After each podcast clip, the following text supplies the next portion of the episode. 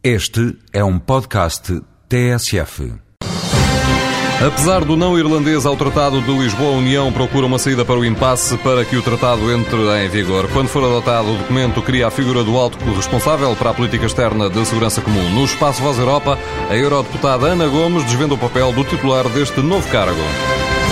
Por um lado, o estatuto de representante do Conselho e, como tal, vai presidir aos Conselhos dos Ministros dos Negócios Estrangeiros da União Europeia e vai ter capacidade de tomar iniciativas, propor iniciativas, e ao mesmo tempo ele vai ter o papel, o estatuto de vice-presidente da Comissão.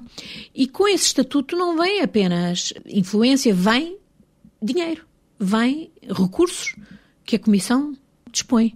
Ao mesmo tempo ele vai também passar a ser apoiado por um novo Serviço de Ação Externa da União Europeia, um serviço diplomático europeu, que hoje não existe.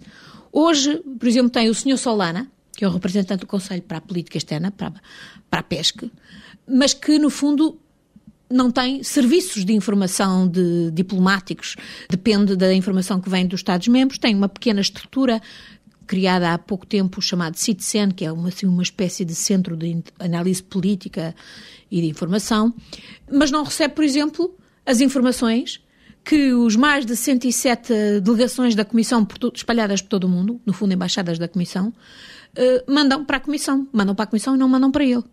A partir do Tratado de Lisboa, da entrada em vigor do Tratado de Lisboa, o Sr. Solana, que não sei se será ele, Solana, ou quem quer que for, o, o, o alto representante da política externa, vai poder justamente ter ao seu serviço uma estrutura diplomática que está neste momento a ser definida esse serviço diplomático é da maior importância.